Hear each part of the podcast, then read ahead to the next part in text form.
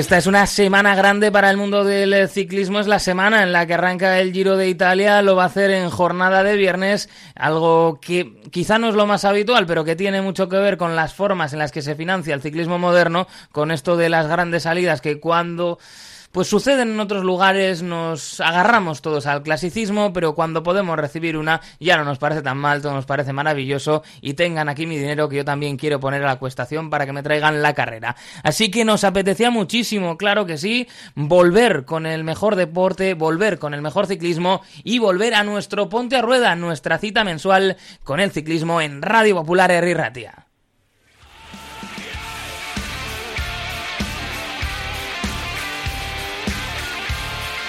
Y no solo retornamos a los capítulos, es verdad que estos años complicados que hemos tenido nos han llevado prácticamente a un eterno retorno en el que todo era una vuelta, todo era un paso atrás, nada era del todo lo habitual, pero hoy sí que recuperamos algo que es al menos tener a parte del equipo en los estudios centrales de Radio Popular Herri Ratia.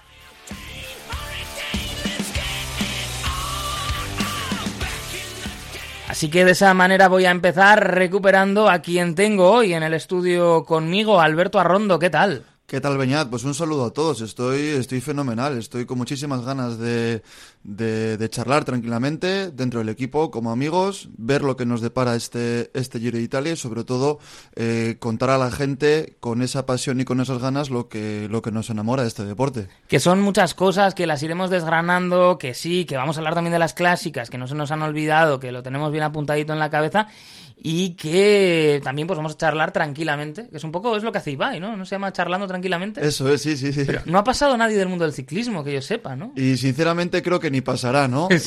va, a ser muy complicado entre que el ciclismo es un deporte súper hermético y, los ciclistas son, son deportistas que evitan cualquier contacto con, con la actualidad que les pueda exponer, pues eh, igual es más fácil que Ibai venga aquí a poner Claro, sí, sí, tenemos amigos comunes, ¿eh? Sí, sí, sí. ¿En Facebook o en la vida real? Eh, en la vida real. ah, vale, vale. Entonces yo creo que aquí podemos lanzarlo y podemos ver si también nos puede dar con la gestión otro compañero al que tenemos en este caso al otro lado del teléfono, Javier Arrieta. ¿Qué tal?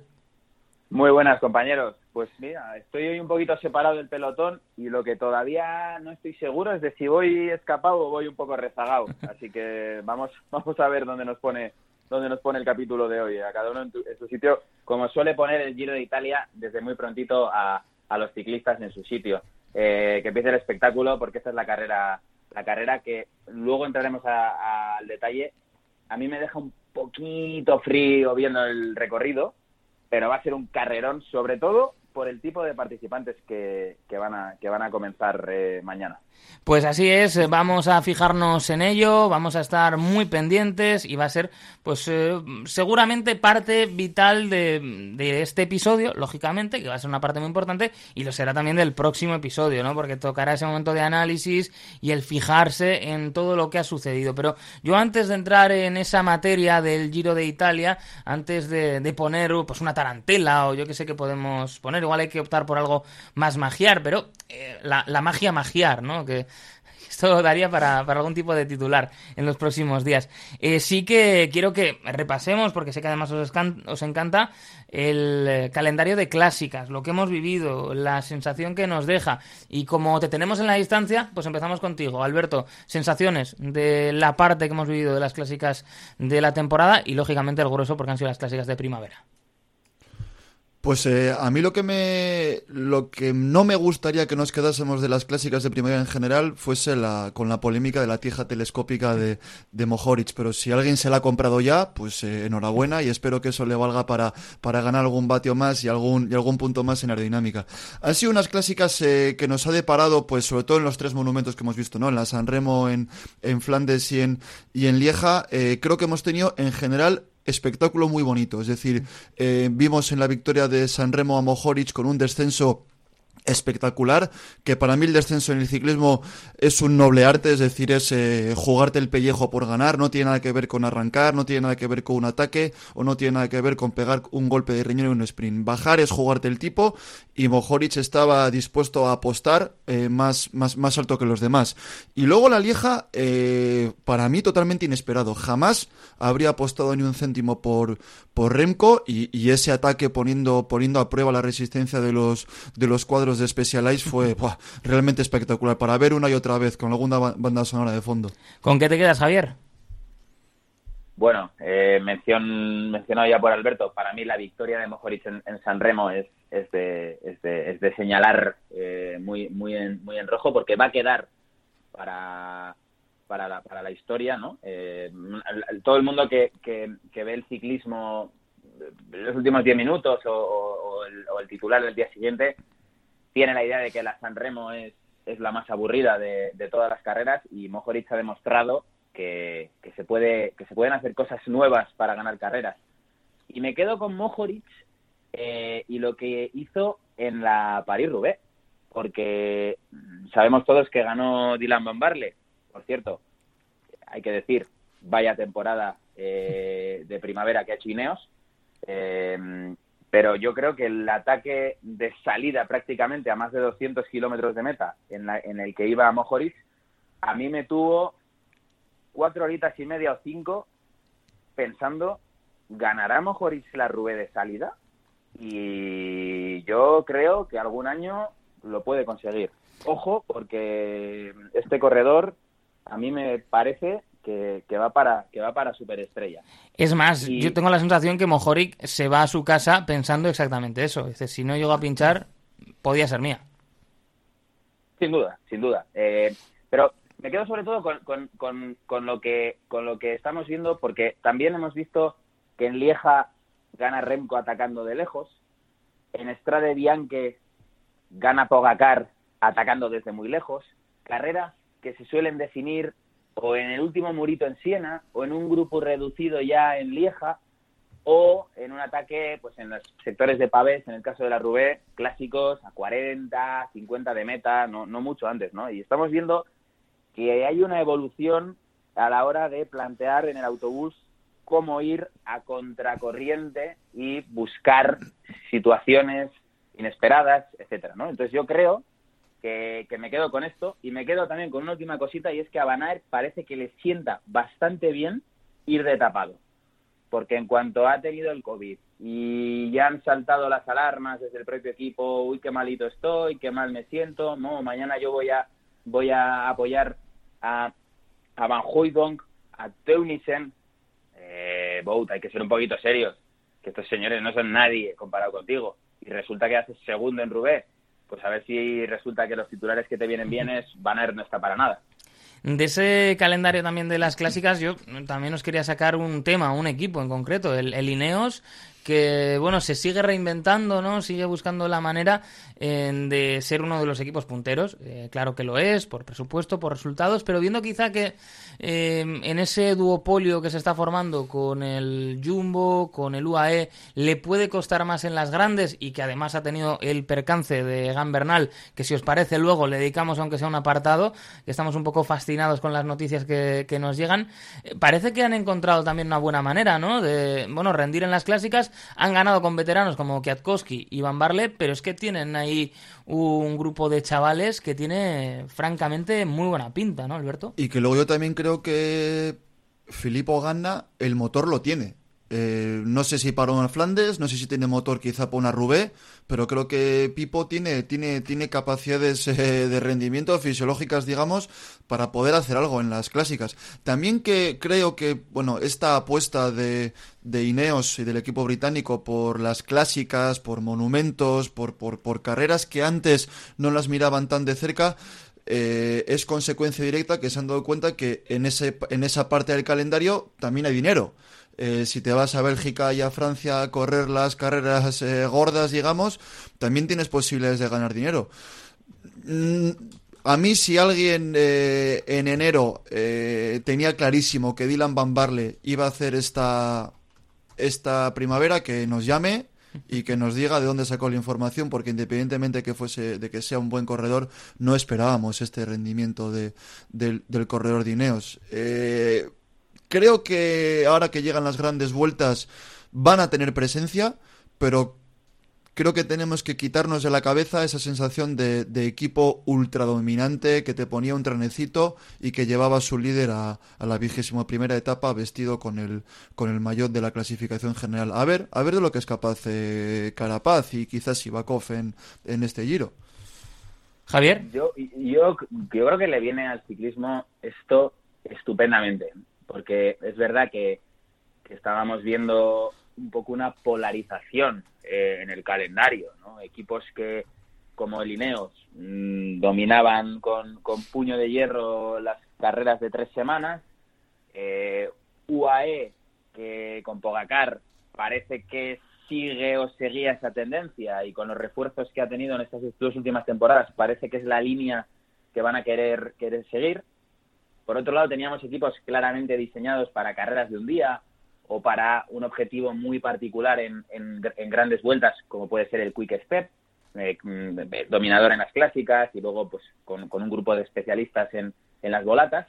Y yo creo que un equipo como Ineos haya iniciado una transición tan marcada, sin dejar de lado las carreras largas de tres semanas, donde siguen teniendo un bloque importante y, y en fase de renovación, aunque yo creo que todavía tienen que barrer un poquito eh, la casa y quitarse de encima alguna vieja gloria tipo Geraint Thomas o, uno de los Yates que a mí me parece que no va a llegar a cuajar nunca en tres semanas, pero estamos viendo realmente un equipo, eh, para mí el mejor del pelotón, el más compensado y que en esta primavera está dejando nombres mm, espectaculares que muchos no habíamos oído, algunos sí, como Ethan Hayter, pero Ben Turner, Magnus Sheffield, que ganó la flecha avanzona, es decir, eh, ojito con Ineos porque está sentando las bases de un proyecto bastante amplio para querer no dominar en ningún sitio, pero sí ganar en todas partes. ¿Creéis que, que Ineos ahora mismo es un proyecto mucho más competitivo que, que Jumbo, por ejemplo?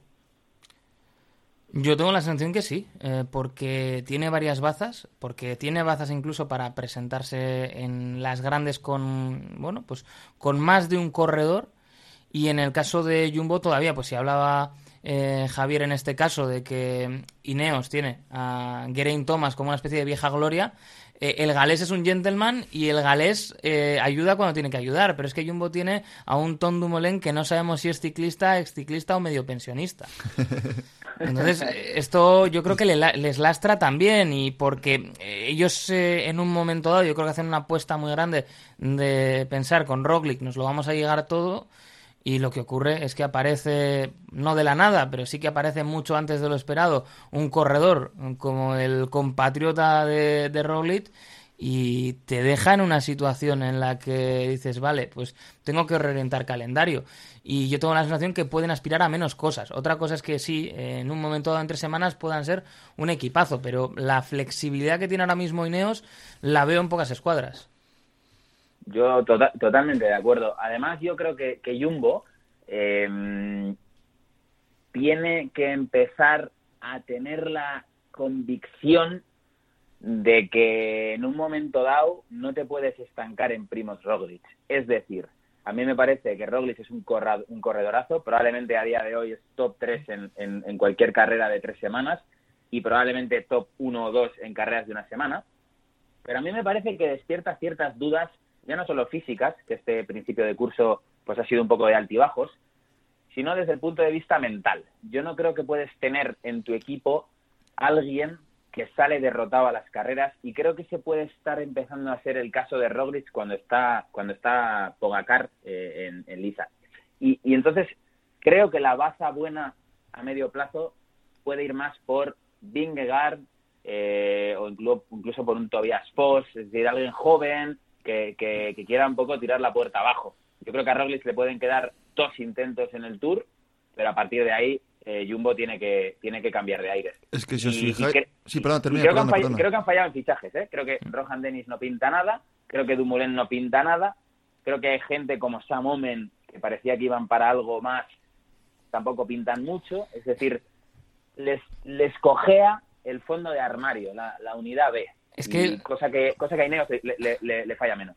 No, iba a decir el, el, nombre de Omen, claro, podríamos abrir otro melón, pero que igual ese sería para un monográfico de varias horas sobre DSM, eh, los que salen de DSM y, y, cómo salen de allí, ¿no? Porque es eh, telita el, el, asunto. Pero decías, Alberto. No, que al final, jo, eh, estábamos hablando ahora mismo, ha hecho, ha hecho Javier alusión a, a un tema de, de mentalidad, y es que me vienen cuatro nombres a la cabeza que, que pueden tener una mentalidad débil o que pueden correr a contracorriente y es que los cuatro corren en el Jumbo Visma. Roglic, lo acaba de mencionar Javier, que es un corredor con que llegue derrotado a las carreras, pero sí que parece que, que siempre llega con dudas, aunque esté más fino que en su vida.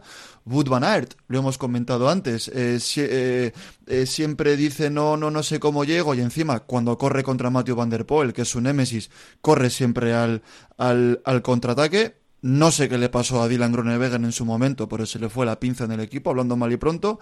Y Tom Dumoulin fue un corredor que cuando llegó al equipo dijo, yo no llego de líder, llego de gregario. O sea, tus cuatro corredores más caros, que ahora Dylan está en otro equipo, pero que tenías en su momento, no van con esa sensación de pegar un puñetazo encima de la mesa y decir, voy a ser el que lidere un proyecto ganador. Entonces, es que igual es un problema de mentalidad, pero ya casi casi estructural dentro de la escuadra eh, holandesa. Javier. Totalmente, totalmente de acuerdo. Yo, yo, mira, estoy haciendo un ejercicio aquí un poco en, directo. Si, si yo veo la plantilla de Ineos y veo la plantilla de Jumbo y, digo, voy a jugar al, al, juego fantasy, es decir, no voy a coger un equipo compensado pensando en el llano, en gregarios eh, y líder. Voy a coger a los ocho mejores que hay en cada plantilla. A mí me parece que a día de hoy solamente hay dos del Jumbo y, seis de Lineos. Yo pondría dos del Jumbo y seis de Lineos. Con lo cual, eh, si hacéis ese ejercicio no estaréis muy lejos, me parece a mí.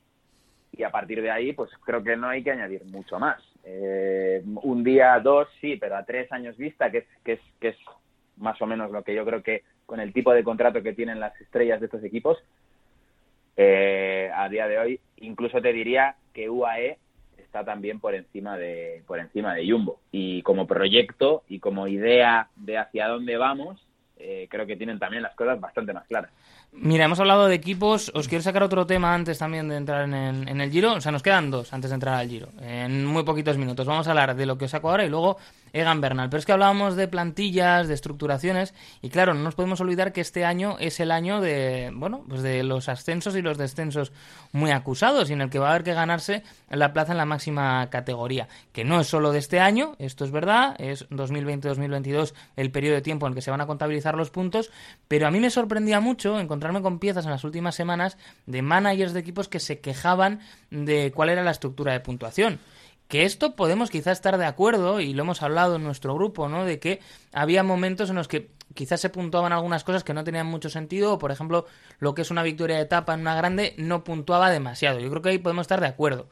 Pero nosotros somos aficionados. Si tú eres el manager de un equipo, tienes que hacer, pues no sé si Moneyball o Cycling Ball. Pero tienes que decir, oye, yo tengo que alcanzar estos puntos. Bueno, pues tendré que buscarlos. Y si tengo un corredor que es buenísimo, pero resulta que donde rinde él, a lo mejor no saco muchos puntos, tendré que buscar otros perfiles. Y estamos viendo equipos que, por ejemplo, por no tener gente para las clásicas, eh, no, están, no están sumando. Y luego estamos viendo cosas que nos puede parecer raras, como de repente coges una, una clásica de segundo nivel y ves a tres arqueas printando que dices, qué tontos son, que no están lanzando a uno, y cuando ves el top ten dices, mira, es que les ha salido bien, han puntuado a los tres y salen de aquí contentísimos. Eh, a mí me sorprende, ¿no? Que en el mundo del ciclismo estemos ahora eh, como quejándonos de cómo se van a repartir los puntos cuando lo sabían unos y otros y el tiempo de quejarse ha pasado. Aquí, aquí hay, dos cosas. La primera, a mí me pasaba en el colegio que cuando estudiaba un examen el día anterior y pencaba, a mis padres les decía que el profesor me tenía manía. Entonces, esto es lo mismo, es decir, el sistema lo conocen todos y tienes tres años para prepararte. Por lo tanto, eh, cuando conoces el sistema y estás dentro, tienes que eh, intentar encajar las piezas en tu equipo la mejor forma posible para conseguir un número determinado de puntos. Y luego lo que hablabas de la puntuación, por aclarar un poquito por encima, que lo hablamos el otro día, y es que la UCI da los mismos puntos en quedar eh, decimosegundo en, en, en, una clásica que al ganador de una etapa. Y luego la UCI da más puntos al sexto en la general de un giro que al ganador de tres etapas en, en, una, en una gran vuelta. Puede estar descompensado el mm. sistema, es decir, y puede favorecer esa forma de correr eh, más eh, tibia y de, y de puestómetros. Pero el sistema es este. Y luego ves equipos como el Loto Soudal que lo tienen que apostar todo a Caleb en este giro o se van a ir a la B, como dicen en Argentina. Es que, mm, bueno, eh, viendo algunos fichajes y algunos equipos, a mí me da pena porque hay gente que lo último a lo que le, lo último que le ha faltado es haber invertido en preferentes o algo por el estilo, porque hay equipos que con recursos económicos han hecho movimientos que son difíciles de explicar. Ya sé que hay quien dice, bueno, es que esto es por la publicidad, ya, pero eso no lo puedes hacer en un año en el que te vas a jugar o en un ciclo en el que te estás jugando tan claramente los los puntos, ¿no? Hay, hay cosas, eh, Javier, que son difíciles, no sé si de entender, pero sí de explicar si hay que rendir cuentas ante un jefe. Bueno, está claro a ver, yo siempre he sido de los que piensa que, como bien ha dicho Alberto, yo creo que Alberto pasaba, pasaban dos cosas en el colegio. La primera, que estudiabas poco y la segunda, que es verdad que te, tenía manía el profesor. Pero, pero hay que pararse a pensar por qué te tiene manía el profesor. ¿Qué estás haciendo tú para que te tenga manía? Es decir, ¿cuánto estás poniendo tú de tu parte para, con las reglas del juego, maximizar tus resultados? ¿Vale? Y tenemos un ejemplo súper bueno que para mí es la, antagonía del loto. El loto saudal, estructura clásica, lleva muchísimos años en la élite y año tras año hemos ido viendo cómo se va deteriorando. Yo creo que no tienen un equipo montado para, para nada, porque al final dices, no tienen un corredor de, de, escalador que pueda hacerlo bien una semana, pero es que tampoco tienen un, equipo que para clásicas pueda dar buen resultado. Tienen un muy buen sprinter, pero que si tú ves las volatas suele estar más solo que la una. Eh, tiene una vieja gloria que pasa en otros equipos, pero que quizás a nivel salarial ha hipotecado estos, estos años importantes ¿no? de transición hasta el 2022, donde se decide finalmente qué pasa a partir del año que viene. Entonces, eh, pero no pueden estar pensando es que es porque el sistema está, si el sistema estuviera montado de otra manera seríamos súper buenos. No es verdad. Y el antagónico de esto es Intermarché. Intermarché Guanti han cogido, han ido creciendo y han sabido dar con la tecla. Y la tecla para ellos ha sido meter a cinco tíos en el top 12 de la París-Roubaix. Y lo han hecho. Entonces, sabiendo cuáles son las reglas del juego y cómo puedo yo maximizar lo que yo tengo. Entonces, no hay que buscar excusas fuera, sino que hay que buscarlas, las explicaciones dentro. Y yo creo que al final hay estructuras que están demostrando que el sistema, por muy viciado que esté y por, y, por, y, lógico que parezca en las puntuaciones, es el que es, es conocido por todos y a partir de ahí hay que adaptarse. Vale, pues os lanzo otro tema, ya el último antes de empezar con el giro y de poner una canción que no sé cuál va a ser, porque estoy usando el mismo canal para el teléfono y para la música, entonces voy a poner música ciegas. Pues nos gustan las sorpresas. Sé que va a ser en italiano, entonces esto, esto va a ayudar. Pero antes os quería hablar de el bueno de Egan Bernal, al que vemos ya entrenando, al que vemos incluso con alguna perspectiva de competir esta misma temporada. Y no vamos a pasar facturitas, sino yo creo que yo creo que hay que hacer un ejercicio colectivo de poner en cuarentena las informaciones que llegan cuando pasa algo y poner en cuarentena todo lo que se estaba diciendo. Eh, digo esto porque si no lo ponemos en cuarentena estamos hablando de una suerte de, milagro, ¿no? A ver, Chris Froome también se ha vuelto también se volvió a poner un dorsal y desde luego no volvió a ser el mismo. Ni, ni, ni, tiene pinta de que vaya a ganar otros cuatro tours. Hay que esperar a ver cómo rinde Gambernal, pero desde luego hay que decir las cosas claras. Yo no me voy a creer jamás el cuento del milagro, de la recuperación milagrosa y del supercirujano que lo operó. Si Egan Bernal vuelve a disputar una gran vuelta, es que las lesiones que tenía eran la mitad de la mitad de una cuarta parte de lo que nos contaron. Y si Egan Bernal no vuelve a ser el mismo, el milagro de recuperación no ha existido y por lo tanto ha tenido una lesión muy gorda y unas consecuencias físicas directas que es no volver a ser deportista de primer nivel. Javier. Bueno, yo en el anterior episodio hablamos de este tema y yo te digo, Alberto, estás todavía a tiempo de subirte al barco. no, hemos, no hemos zarpado. Puedes todavía rectificar. Tú dijiste que creías que no se iba a volver a poner un dorsal. Parece claro que sí iba a hacerlo. A mí me parece que no es comparable. Eh, probablemente lo que le ha pasado a Bernal eh, desde el punto de vista médico es más grave que lo que le pasó a Froome pero también es verdad que le pilla en un momento eh, fisiológico totalmente distinto. Eh, entonces yo es probable que no fuera tan grave eh, lo que le sucedió o que, o que realmente estuviera muy, muy, muy, muy cerca de, de, pues, de quedarse sin de ruedas, pero, pero al final esos milímetros pues, pues son la noche y el día.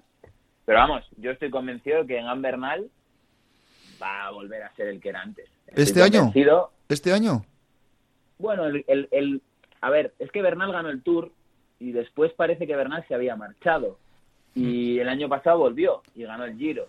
Yo creo que es un corredor que no es muy consistente año tras año. No es un dominador de estar tres años, cuatro años, cinco años, podios, podios, podios, podios de grandes vueltas. Tiene momentos y a veces esos momentos pues le pillan en una semana que hay una Strade Bianche y te hace podio, a veces le pillan en un Tour y lo hace bien.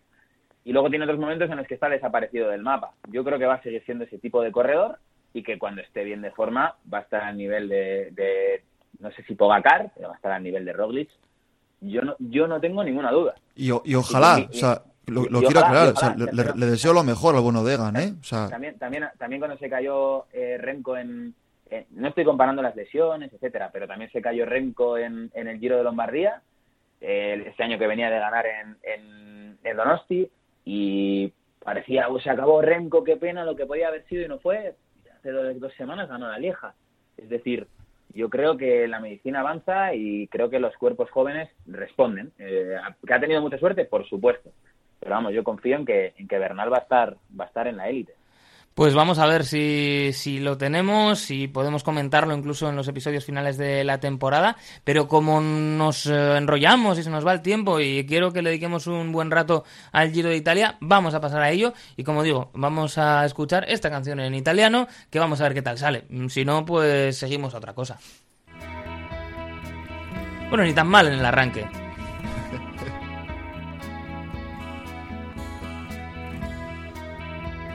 Esperaremos hasta que cante un poquito en italiano y luego ya volvemos nosotros. ¿A mí se me oye bien? Perfectamente, claro. C'era un ragazzo che come me amava i Beatles e i Rolling Stones. Bueno, pues con esto ya tenemos suficiente para hablar del Giro de Italia. Ese era el momento que estábamos buscando. Hablar precisamente de esa carrera. Y es lo que tiene la búsqueda de música a ciegas. Pero si estaban con Shazam o con el de Google, eh, hemos dado tiempo suficiente para que puedan buscar esta canción que se llama C'era un ragazzo que come, me amaba y Beatles e Rolling Stones. eh, como quiera que se diga esa última parte en italiano, de Dino. ¿Con qué queréis empezar? A ver, ¿vamos con el calendario o vamos con el, el recorrido o preferís que vayamos a los capos de todo esto? ¿Qué preferís? vamos, Vamos, vamos con la participación. vamos con la gente, ¿no? Que es la que hace... El recorrido lo hacen los ciclistas, que se puede decir. Vale, pues empezamos eh, contigo, Alberto. Mm, ¿Qué quieres destacarnos de lo que vamos a tener en este Giro de Italia? ¿Dónde parece que, que hay que poner el foco? Jo, pues eh, me da la sensación de que año tras año esta carrera tiene eh, cada año mejor participación. Este año, además, creo que está muy equilibrada porque tenemos muy buenos sprinters y, y muy buenos líderes. Y, y- y solamente a, a bote pronto puedes sacar 5, 6 o 7 corredores de primer nivel. Si es verdad que quizá incluir a Guillaume Martin en ese elenco es algo más, más romántico, pero, pero gente como Carapaz, como Nibali, como, como Landa, como Pello como, o como Joe Almeida son super corredores. Y a nivel de, de volatas, solamente con Ewan Nitzolo o, o Gaviria o incluso Alejandro Valverde, pues joder, los, los nombres son, son, son espectaculares. Muy mal se nos tiene que dar para no ver un gran giro. Javier. Lo poco, lo- es increíble lo poco que has tardado en mencionar a Valverde. Y porque Herbiti no corre, ¿eh? Pero encima le metes cuando hablas de, de las bolatas. Bueno, porque... me ha parecido O, todavía- o- o de los finales Alto. No creo que Valverde vaya a disputar las tres semanas, ¿eh? Fíjate lo que te digo, que Valverde para mí tiene una buena, buena, buena oportunidad en la etapa 1 y ponerse de- y vestirse de rosa. La etapa 1, si habéis visto la- el, el perfil, es una etapa clásica de sprint, pero tiene un final que creo que son 5 kilómetros al 4%, que, que, bueno, que no es nada muy complejo. Yo creo que los sprinters puros no van a meterse ahí. Pero ahí Valverde, si sabe jugar la- el posicionamiento, no sé muy bien cómo es el final, eh, las curvas, etcétera, pero en eso, en eso Alejandro es, es, es, es muy bueno. Ojo, porque igual se puede vestir ahí de rosa y yo creo que ya el día 2 se puede marchar para casa. Pero vamos, eh, coincido con Alberto, hay una participación para mí muy, muy buena y no necesariamente porque estén los mejores corredores, que hay algunos de los mejores, sino porque creo que están bastante igualados entre sí. No veo claramente eh, quién puede ganar el Giro, aunque yo tengo mis sospechas y mis favoritos, pero no está tan claro quién puede ganar el Giro ni está tan claro quién puede acompañarle en el, en el cajón. ¿no? Yo creo que hay aproximadamente 10 nombres, que son los que todos barajamos, y no está nada claro en qué posición van a, van a ir quedando. Y, creo que eso es lo bonito, ¿no? Que al final no hay un, top o dos tops que podría probablemente hacer que, la carrera fuera un poco más aburrida, sino que hay 8 o 10 corredores que se, van a, que se, que se lo van a jugar eh, día tras día con estructuras que tampoco son excesivamente dominantes, con lo cual carrera poco controlada y a partir de ahí pues creo que puede ser una carrera muy bonita por eso. Fijaos que yo coincido en esa idea de que hay un pool de favoritos bastante importante, que es bastante grande, que el hecho de no tener ni a Rowling ni a Pogachar ayuda también a la carrera en ese sentido, a que sea una carrera bastante más abierta y ofrecer una oportunidad a corredores que quizá de otra manera, por un lado, porque bueno parece que Pogachar quiere eh, ser, pues como se dice, el, nuevo Merckx en el Tour de Francia y que por ejemplo que Roglic tiene entre ceja y ceja también la, la vuelta que le gusta mucho, pues lo pueden tener más complicado. Aquí se abre la puerta a mí lo que me sucede es que a muchos de ellos, cuando pienso, me viene una duda, ¿no? Me aparece una debilidad que creo que es lo que se puede interponer entre ellos y el rosa. Y en esa igualdad, quizá el que menos dudas me genera es eh, Richard Carapaz. Eh, tengo la sensación que, además, con un buen equipo, quizás es el que está un peldañito o medio peldañito por delante de, los demás. Yo opino como tú. Creo que, jo, Richie yo siempre digo, me parece un corredor súper duro. Es decir, se, se, se, agarra la carrera, te coge la rueda, es capaz de, de, sobrevivir entre, entre la penuria y, alimentarse de su propia miseria. Y, y habiéndolo ganado recientemente el Giro, quizás el que puede estar, pero bueno, lo que hablamos siempre, ese medio escalón por encima de los del, del resto de favoritos. Ahí comparto, comparto contigo, Beñat. Porque, por ejemplo... Dale, dale yo estoy totalmente de acuerdo, pero yo, yo lo veo desde otro prisma, ¿no? Eh, yo leo los, los nombres, ¿no? Leo cara, pues Carapaz, Yates, Almeida, Bardet, Landa, Superman, Guillaume Martin, Zucarti, Chicone, Kelderman. Bien, correcto. Cualquiera de ellos, un día, tranquilamente, puede perder media hora. Y el único que creo que no va a perder media hora ningún día, precisamente por lo que comenta Alberto, es Carapaz. A Carapaz no le veo perdiendo, perdiendo hasta, hasta el carnet de identidad un día. Y, a los otros, cualquier día, o por mal colocación, o por una caída en un momento, por, por estar despistado, etcétera, etcétera, por ir poco protegido, en alguna etapa en llano que, que, se pueda, que se les pueda hacer bola, todos ellos son los sospechosos habituales de meter, de meter la zarpa. Y creo que Carapaz es el que menos riesgo tiene de que le suceda eso. ¿Qué oportunidad le dais a, al tiburón, a Nibali? Va a hacer una gira de despedida al más puro estilo italiano. Eh, yo creo que le vamos a ver con fugas, eh, creo que le vamos a ver... agarrado a un coche, eh, no te voy a decir saludando en los pueblos, pero casi. Vamos a ver mucha pancarta de Castello di Pampiliano saluta a Vincenzo Nibali. Y creo que igual le podemos ver luchando, pues metiéndose por la montaña, buscando algún tipo de presencia en carrera yo creo que con lo que le hemos visto parece difícil, ¿no? Pensar que más allá de nominalmente llevar el número uno de su equipo, vaya a ser ese líder, porque tienen a un Miguel Ángel López que también aparece en esa nómina de favoritos. Eh, que bueno, eh, si queréis hablamos de, Miguel Ángel después, que yo tengo también mi opinión, pero le escuchamos a, Javier sobre, sobre Nibali. Yo creo que Nibali, eh, opciones de hacerlo, es decir, si Nibali juega juega al puestómetro, ¿no? Pensando en esos puntos UCI y, y metido ahí siempre, pues que no le dé un tipo Rigoberto Urán en el Tour, que no se le ve nunca. Pues yo creo que se puede puede hacer, no sé si top ten, pero puede andar por ahí. Pero yo creo que no es el estilo de, de, de Vincenzo Nibali y yo lo que creo que, que va a buscar eh, probablemente sea dejarse un poco de tiempo en, en la crono del día 2 y tiene marcado en el calendario eh, la etapa la etapa del, del, cuarto día eh, después del primer descanso en el Etna en Sicilia en su tierra. Yo creo que va a buscar perder tiempo en la crono para que se le permita quizás meterse en una fuga ese día y por qué no intentar cerrar su participación en un giro ganando en casa yo creo que esa es su estrategia. La de contador en el Angliru.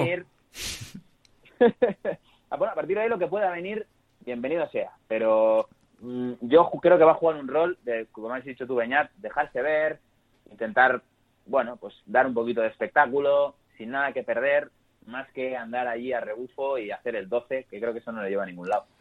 Pues os lanzo lo que pensaba de Miguel Ángel López, el que a priori iba a ser el líder de su equipo, de un equipo Astana que por lleva una temporada eh, bastante aciaga, que incluso han salido ahí corredores que lo están haciendo muy bien como Blasov. Y yo veo a Miguel Ángel López muy arriba en las apuestas para este Giro de Italia. Veo que efectivamente cuando va al recorrido es uno de los corredores más beneficiados por la bueno falta de, de kilómetros contra reloj, porque tendremos dos cronos, una el segundo día, otra el último, pero no suman eh, demasiado eh, entre ambas. Pero a mí me da la sensación que una cosa es hacer un buen puesto, incluso hacer un podio, y otra cosa es ganar una carrera. Y a mí me da la sensación que Miguel Ángel López, con todo su talento, es un corredor demasiado inestable mentalmente como para poder llevarse una grande. Esa es la sensación que me da. Una grande que al final eh, o la llevas muy encaminada o vas a tener que defenderla el último día en una crono que no es muy larga, pero que no es tu disciplina, que te va a tener una tensión. No lo sé, yo a Miguel Ángel sí que le puedo ver en el podio, pero me cuesta verle ganando por todo eso y bueno, por eh, lo que señala también el, el documental de, de Movistar, ¿no? A ver, Superman, eh, acabo de estoy mirando el, el dato en nuestra, en nuestra Biblia aquí. Las últimas tres grandes vueltas que ha corrido no las ha terminado. Ni el Giro del 20, ni el Tour del 21 y evidentemente ni la Vuelta del 21. Lo demás, todas las grandes vueltas que ha terminado ha hecho entre octavo y tercero. Es decir, que Miguel Ángel López tiene tan buenas piernas como, como crochet de derechas, lo tenemos clarísimo, porque la gorra que le levantó a aquel aficionado fue, fue espectacular. Pero yo opino como tú, creo que le falta un, un punto de consistencia que quizá en vueltas de una semana o para cazar etapas se, se llenaría, pero para correr tres semanas es que, es que tienes que llevarlo todo tan a rajatabla y ser capaz de calmar tu temperamento que creo que, que el bueno de Superman no es capaz. Poco, poco que añadir. A mí me parece que para que Superman López gane una carrera de tres semanas tienen que tienen que pasar muchísimas cosas eh, buenas en su cabeza, en su equipo y que le acompañe mucho la suerte y que al mismo tiempo eso esté alineado con un montón de desgracias en su entorno competitivo, que haya muchas caídas de sus rivales, que haya enfermedades, etcétera. Es decir, cuando cuando depende tu resultado de tanto factor externo, como creo que es el caso de, de Superman o de otros cuantos que se presentan a la salida mañana en el Giro, eh, al final me parece que no puede ser favorito. Y, y creo que, por ejemplo, eh, solo veo a tres corredores en este Giro de Italia que la carrera, si ellos están bien, la pueden ganar. Que son Carapaz, Simon Yates y Almeida. Que son para mí los tres que pueden marcar diferencias reales. Los demás dependen siempre de cosas externas a sí mismos. Y, y, y Superman a la cabeza. Creo que hablaremos de Mikel Landa, pero a Mikel Landa en otra dimensión, pero le, le meto en el mismo grupo de, de, de, proble- de problemáticos habituales. Pues vamos a ir efectivamente con Mikel Landa, porque yo con la participación de Landa es el siguiente equipo que nos aparece, un equipo al que le prestamos especial atención, porque tenemos a Mikel Landa, porque tenemos también a uno de los vizcaínos, como es eh, Pello Bilbao, y porque, eh, pues eh, todo se ha dicho, es un equipo que está teniendo también una temporada bastante buena. Pues mira, como ha salido ya la cuestión de Landa, Alberto, eh, haznos un poco la, la misa del landismo en este A momento. ver, por otro lado, dentro de Bahrein no olvidemos que, que Jan Tratnik es un corredor Sí, sí. muy querido por todos porque le vemos todos como el corredor más similar a los cicloturistas, que aparentemente tiene, tiene hasta sobrepeso, pero capaz de rendir en cualquier, en cualquier circunstancia. Yo vi ayer la presentación de los equipos, no sé si Mikel Muy Land- italiana, por cierto, ¿eh? Sí, no Muy, si- eh, si ponía luego productor ejecutivo José Luis Moreno, decías, sí, me cuadra. No sé, no sé si, si Mikel va un poquito más fino de lo que, de lo que estamos habituados, pero el caso de Landa es, es inverso o, o contrario al de Miguel Ángel López. Es decir, Miguel Ángel López depende de que muchos eh, eh, corredores sufran desgracias para él estar arriba y me da la sensación de que Mikel Landa simplemente tiene que cuidarse de que a él no le pase nada. Si a él no le pasa nada, tiene algo que hacer. Pero si consigue no perder seis minutos una contra el O, si consigue no comerse el quinto codazo de un bandazo y caerse, si consigue evitar todas las desgracias, puede estar ahí. Ahora, pues, eh, por mucho que te agarres abajo. Dorsal 181, Simon Yates, lo llevará apuntado. Eso es. por si se le cruza por, por el camino. Eh, yo, fijaos, con Landa eh, no sé qué pensar a estas alturas, porque lo hemos comentado antes. Yo físicamente le veo muy bien, le veo para grandes ocasiones, eh, le veo con esa mentalidad que tiene él, que es diferente a la de otros eh, ciclistas, pero estoy todo el rato en un choque entre el relato del landismo y lo que han sido los precedentes de Landa en las carreras, ¿no?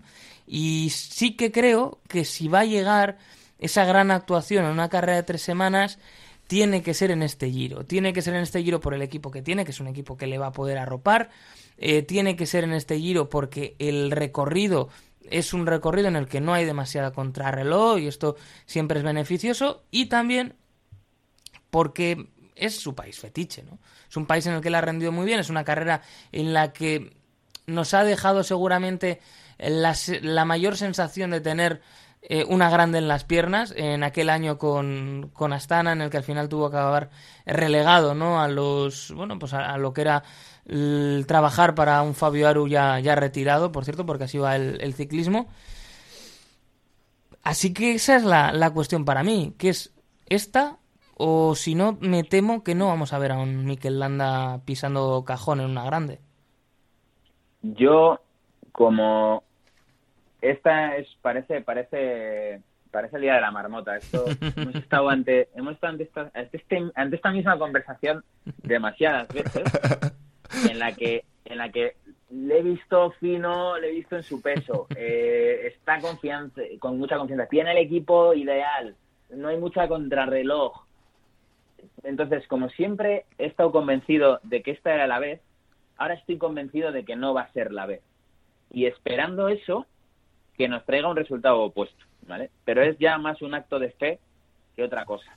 Me parece que objetivamente las probabilidades de que pase algo, lo que sea, y que al final Miguel Landa no haga podio, son tan elevadas que pensar otra cosa me parece sinceramente que es un acto de fe. Pues Mi compañero en las madrugadas se refiere a esa actitud como el pesimismo defensivo y creo que con Landa quizá no está tampoco de más adoptarlo. No, le, le quería decir a Javier que el, el, barco del landismo zarpa mañana ¿eh? y que en cubiertas está muy bien y que se está muy cómodo y que es un y que barco cuando zarpa el amor, bueno, na, nave, navega ciegas, ¿no? Entonces, él, él, me invitaba a subirme al barco de, de, Egan Bernal, yo le invito a él, tengo tickets, en, además en cubierta, primera clase, vamos, una pues, espectacular. En el correo apuntaban que está muy mal hacer negocios en barcos en la ría, ¿eh? Sí, o sea sí, está, está de capa caída. Está, sí, está sí, complicado sí. esto, ¿eh? Entonces, eh, es verdad lo que dice Javier, es decir, esta conversación pues la hemos podido tener una vez al año desde 2016, estamos de acuerdo.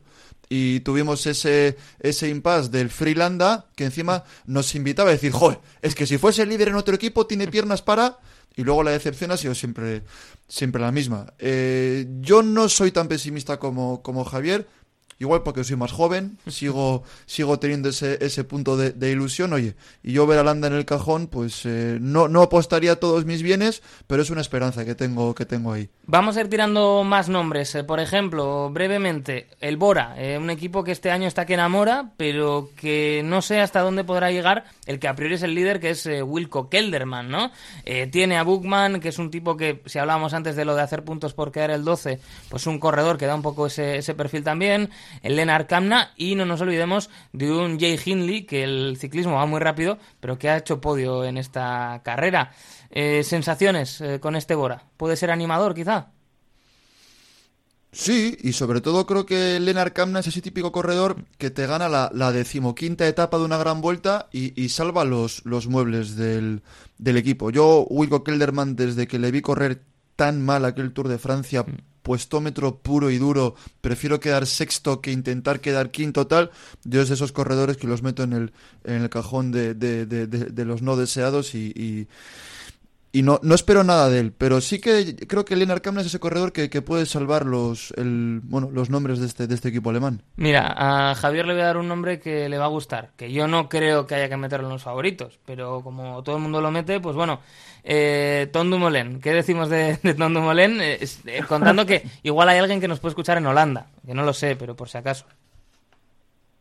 Bueno, yo, sabéis que además tengo algo, no lo niego, tengo algo personal con Tom. A mí, a mí, es un personaje que no me ha gustado nunca por declaraciones que ha hecho en el pasado. Es verdad que, que, que desde que desde que hizo ese retiro espiritual eh, y ha vuelto, se le nota, bueno, pues un poquito más dócil, un poquito menos soberbio, un poquito más compañero, eh, un poquito más amigo de sus amigos, vamos a decir pero a mí es un personaje que no me que no me despierta no me despierta demasiada simpatía entonces intentando dejar de lado ese problema personal que por algún motivo tengo con él eh, yo creo que no tiene ningún sentido que Jumbo Visma le haya nombrado eh, líder del equipo y que él vaya con el dorsal acabado en uno eh, de, de, de, de, de la alineación del 8 de Jumbo para esta carrera. A mí me parece que no tiene sentido porque no está demostrando que no tiene eh, las piernas y no tiene tampoco eh, el kilometraje ni el ni la exigencia de kilometraje durante este año requerida para llegar a un giro en condiciones. ¿vale? Ha corrido bastante poco y no lo ha hecho tampoco demasiado bien. Entonces, la pregunta que yo me hago es ¿para qué va exactamente Tom Dumoulin al giro? Porque igual lleva el, el 141, pero, pero va para, para apoyar a algún otro compañero. ¿no? Yo, yo le pongo bastante más eh, fe a, algún corredor como Tobias Post o, que, o que salga por el córner Samomen y, y, haga algo interesante que al propio Tom Dumoulin, que aparte tampoco tiene una contrarreloj larga para poder lucirse. Es decir, yo creo que había que buscarle acomodo porque por contrato tendrá que correr una grande al año y han dicho, ¿dónde es donde menos se va a notar que no está haciendo nada? El Giro, pues para el Giro. Alberto, eh, te has subido ya a varios barcos, habéis estado repartiendo tickets. Eh, si dejamos los barcos y pasamos a los yates, eh, ¿qué decimos del bueno de, de Simon Yates? Que oh. también es uno de los grandes favoritos para este giro. Me, me encanta cómo lo has hilado, Beñat. O sea, me sí, encanta. Sí, es me un encanta. arte esto.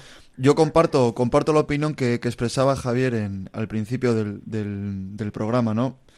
Simon Yates es un, es un buen corredor, no lo vamos a, a, a descubrir aquí, pero no es ese puñado de corredores, esos tres o cuatro que me los imagino en, en, en, la, en la, última semana eh, peleando por un bueno pues por un por un podio o por la victoria en general.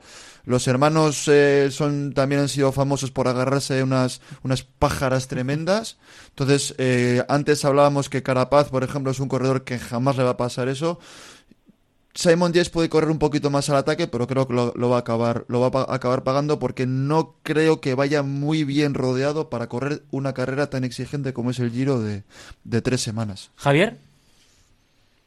Yo a Yates, eh, fíjate que le veía bastante, bastante más centrado. Vimos en, en París-Niza cómo gestionó la semana. Eh, estuvo de hecho a punto, a punto de, de, de levantarle la victoria a a Roglic el último día. ¿no? Yo creo que estás en esa fase de transformación, de gestionar mejor la dimensión total de la carrera en la que estás. No, no desfogarme en los primeros dos, tres días o la primera semana y media en caso de, en caso de una gran vuelta. Pero claro, llega la vuelta a Asturias, da un mazazo encima de la mesa el día uno y el último día pierde una minutada en la vuelta a Asturias hace una semana, con lo cual todo este plan mental que yo tenía se me ha venido abajo eh, me parece más probable que nunca que Simon Yates un día se, se, nos quede como hace unos años eh, y, y, pierda y pierda y pierda todo, ¿no? Pero vamos, eh, quitando ese miedo y de manera objetiva, a mí me parece que Yates, si está bien, si realmente él está bien, es de los corredores que realmente puede marcar la diferencia y en un ataque seco en, en, en, un, en, un, en una marmolada te puede, te, le puede meter tres o cuatro minutos a los, a los Bardet, Superman, Martín, Chicone, etcétera, ¿vale? Yo creo que Yates, Carapaz y Almeida son los que realmente pueden meter minutos. Le sigo metiendo ahí, aunque la probabilidad también no está muy de su lado. Y vamos con otro nombre de los grandes favoritos que a mí me genera dudas también por la falta de contrarreloj y porque no tengo claro que pueda abrir esos huecos en la montaña, a pesar de aguantar muy bien y de ser un gran corredor, como es Joao Almeida. El portugués para muchos es uno de los grandes favoritos también. Eh, ¿Qué sensación nos deja el corredor luso? Pues a mí es un corredor que no termina de, de, transmitirme, ¿no? Es decir, le hemos visto hacer, eh, eh, fue en el Giro el año pasado, ¿verdad? Hace dos años que le, vimos llevar mucho tiempo el, el rosa, eh, pero es que no, no, no termina de, ser ese corredor, yo lo digo siempre, es decir, esto es un, esto es un deporte muy, muy, muy, muy, muy duro y, y, y los gestos son muchas veces el, reflejo del estado mental. No le veo esa sensación de tener un eh, fuego en la mirada, de tener esa mirada asesina que, te hace pegar un puñetazo encima de la mesa y llegar al día 21 vestido con, con, el rosa en este caso. Creo que puedo hacer un, un, buen giro, va sin duda en una, en una escuadra que está, se está acostumbrando a ganar y cuando te acostumbras a ganar coges una inercia que, que, que te lleva a, a triunfar, pero no creo que sea eh, ese corredor que ni siquiera vaya a llegar a, pisar chapa en, en, el último día. Javier. Para mí, podio, Almeida. Yo lo tengo bastante claro. A mí me parece que es el. Eh, con, con Carapaz y Yates, de los, que, de los que pueden de primera mano, sin esperar acontecimientos extraños o aprovechar oportunidades de carrera en momentos puntuales, creo que es de los tres que puede llevar realmente la iniciativa, también por el equipo que tiene, que es un equipazo. A mí me parece que si tuviera, si tuviera el doble de si tuviera 40 kilómetros de contrarreloj el Giro, me parecería todavía más favorito. Entonces, por eso no me parece el favorito claro, pero a mí realmente le tengo mucha fe a Almeida este año. Le tengo mucha fe. Tenemos también por ahí a Bardet, pero no sé si está ya para estas cosas, no, no lo creo. Y quiero que hablemos en los minutitos que nos quedan, porque ahora nos ponemos a hablar de ciclismo y se nos pasa el tiempo volando, de algunos otros corredores que, aunque no estén para la general, pueden ser grandes. Nombres. Javier, ¿qué va a hacer Van der Poel en este giro? Pues yo lo que espero es que por lo menos se digne a terminarlo. Porque ya le vimos ayer posando para la fotito eh, con este maillot también especial que ha sacado el equipo para, para el Giro. El año pasado en el Tour él dijo que iba a honrar a la carrera y a su abuelo, con ese maillot además que recordaba los viejos tiempos. Se puso de, líder, hizo la verdad que un espectáculo, pero luego se fue para casa. Entonces yo lo que espero es que por lo menos, aunque solo sea porque, porque Alpecin vende mucho champú en, en Italia, eh, se digna a terminar la carrera. ¿Qué va a hacer? Yo creo que el tiempo que esté, y ojalá sea mucho, insisto, eh, creo que va a dar bastante espectáculo. Se va a meter, por supuesto, en las volatas y yo creo que en alguna, en alguna etapa va a buscar hacer alguna, alguna de las suyas.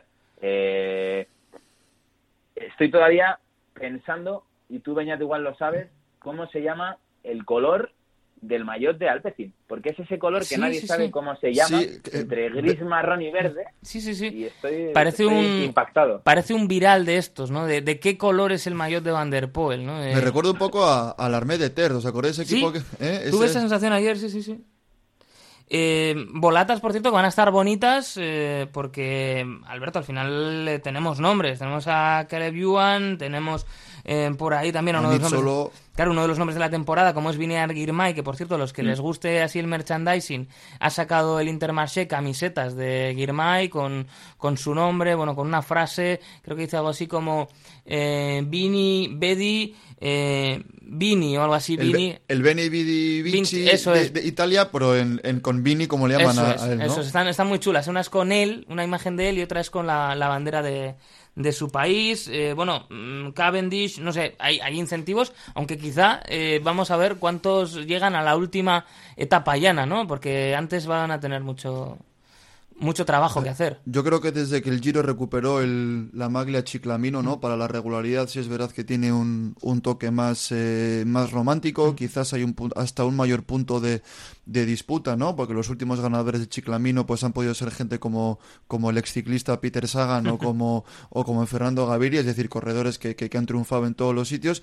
Y este año, como decías tú, es que tienes a Nietzsche, tienes a Van der Poel, tienes a Caleb Ewan, tienes a Gaviria, tienes a Demare, tienes un, un elenco de, de, de, de sprinters que perfectamente te lo puedes encontrar en Campos Elíseos en París, el último día del Tour de Francia. Es decir, eh, va a haber pelea en la montaña, va a haber pelea en la contrarrelojes, pero sobre todo va a haber eh, pelea en las volatas. Y, y es lo que esperamos, que cada etapa de este Giro de Italia nos dé espectáculo.